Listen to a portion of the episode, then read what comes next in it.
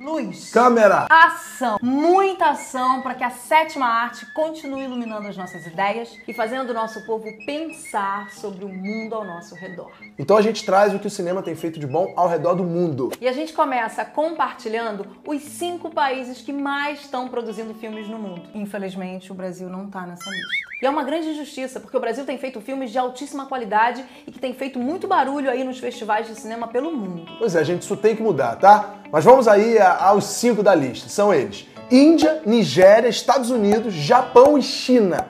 Mas interessante é a gente observar como a Nigéria se tornou o segundo país que mais produz filmes no mundo. Lá no início dos anos 90, meio a crise, recessão econômica e as políticas do governo militar, a NTA, Autoridade Nigeriana de Televisão, cancelou diversas telenovelas com a desculpa de cortar gasto. É, mas foi aí que o cineasta Kenneth Nebui chamou o diretor Chris Obi Rapu e outros nomes importantes da NTA e filmaram em 1992 o longa-metragem Living Bondage, que em português significa Vivendo em Cativeiro, que contava com um orçamento de apenas 12 mil dólares, que mal dava para cobrir aí os custos de produção. A distribuição, então, teve que ser feita em fitas VHS baratas. O roteiro foi escrito em Igbo, a quarta língua mais falada na Nigéria. A Nigéria, gente, tem mais de 500 línguas, uma riqueza sem fim. Bom, o projeto no papel não apontava para o grande sucesso que seria, mas logo nas primeiras semanas, mais de meio milhão de cópias já haviam sido distribuídas. Pois é, e depois disso, houve um grande movimento e uma nova geração é, que passou a se aventurar na sétima arte. Foi assim que nasceu a Nollywood. Já supera em termos de produção a, a norte-americana Hollywood e só fica atrás da indiana Bollywood. E vamos então continuar falando de África? A Somália realizou sua primeira exibição de filmes após 30 anos sem cinema. Dá para acreditar, gente? 30 anos? Bom, foi em Mogadiscio, capital da Somália, que essa noite histórica aconteceu. A cidade já teve vários cinemas, mas eles fecharam quando a guerra civil estourou lá no início dos anos 90. E desde então, gente, nada de cinema por lá. O lugar escolhido para esse retorno depois de 30 anos foi o Teatro Nacional da Somália, que durante a Guerra Civil de base militar até virar ruínas em 2012. Hoje, o Teatro Nacional representa a resistência da cultura no país. Por isso, essa exibição foi tão simbólica. Foram exibidos dois curtas-metragens do diretor somali Ibrahim CM, Ruiz que é um filme de terror, e uma comédia intitulada Date from Hell. E olha que legal, os dois filmes foram escritos e estrelados pela atriz Kaif Jama, de 24 anos. Kaif deixou a Somália quando tinha apenas 6 anos de idade e circulou aí entre o Quênia e Uganda até se estabelecer no Cairo aos 19 anos. Desde então, ela já fez mais de 60 curtas e esquetes em parceria com o cineasta Ibrahim. Mas é a primeira vez que uma obra da dupla é exibida lá na Somália. Bom, o evento foi realizado sob forte esquema de segurança e sem nenhum incidente. É uma grande vitória da capital que foi devastada pela guerra civil, mas segue aí sonhando com uma renovação cultural. Axé. Axé mesmo. Então aí que essa iniciativa se espalhe para todos os cantos do planeta onde o cinema ainda é proibido. E que o mundo entenda a real importância da sétima arte na transformação das nossas vidas. Salve a arte, gente. Salve Axé. o cinema.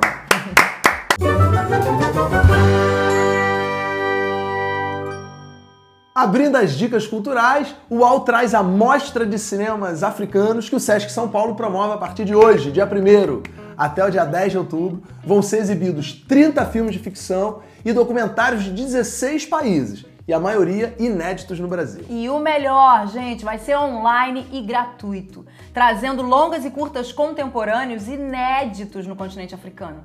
Entre os destaques da programação tem o cinema de gênero da África do Sul, Nigéria e Uganda, e curtas dirigidos por mulheres. E tem também uma mostra competitiva simultânea com o Benin e uma seleção de produções árabes do norte da África.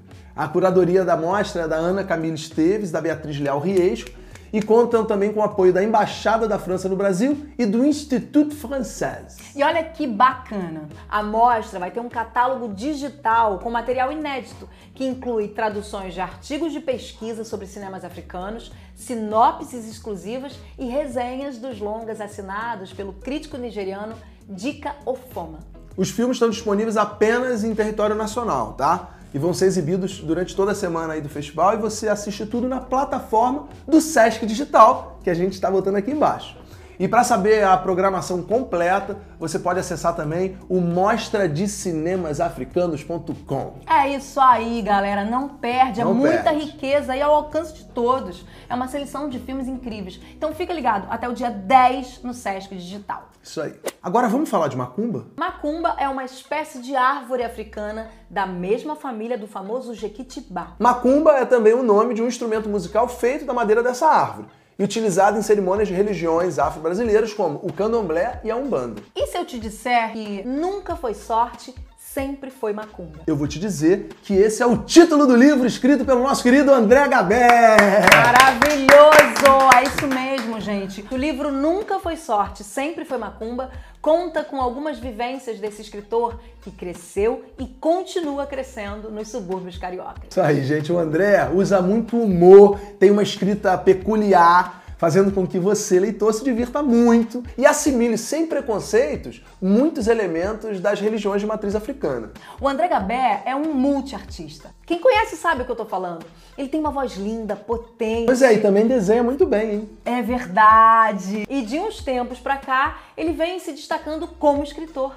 Por isso a gente está compartilhando com vocês o maravilhoso Nunca Foi Sorte, Sempre Foi Macumba. Então, vou aproveitar para indicar também outros dois livros deles divertidíssimos, que é o Suburburinho 1 e Suburburinho 2.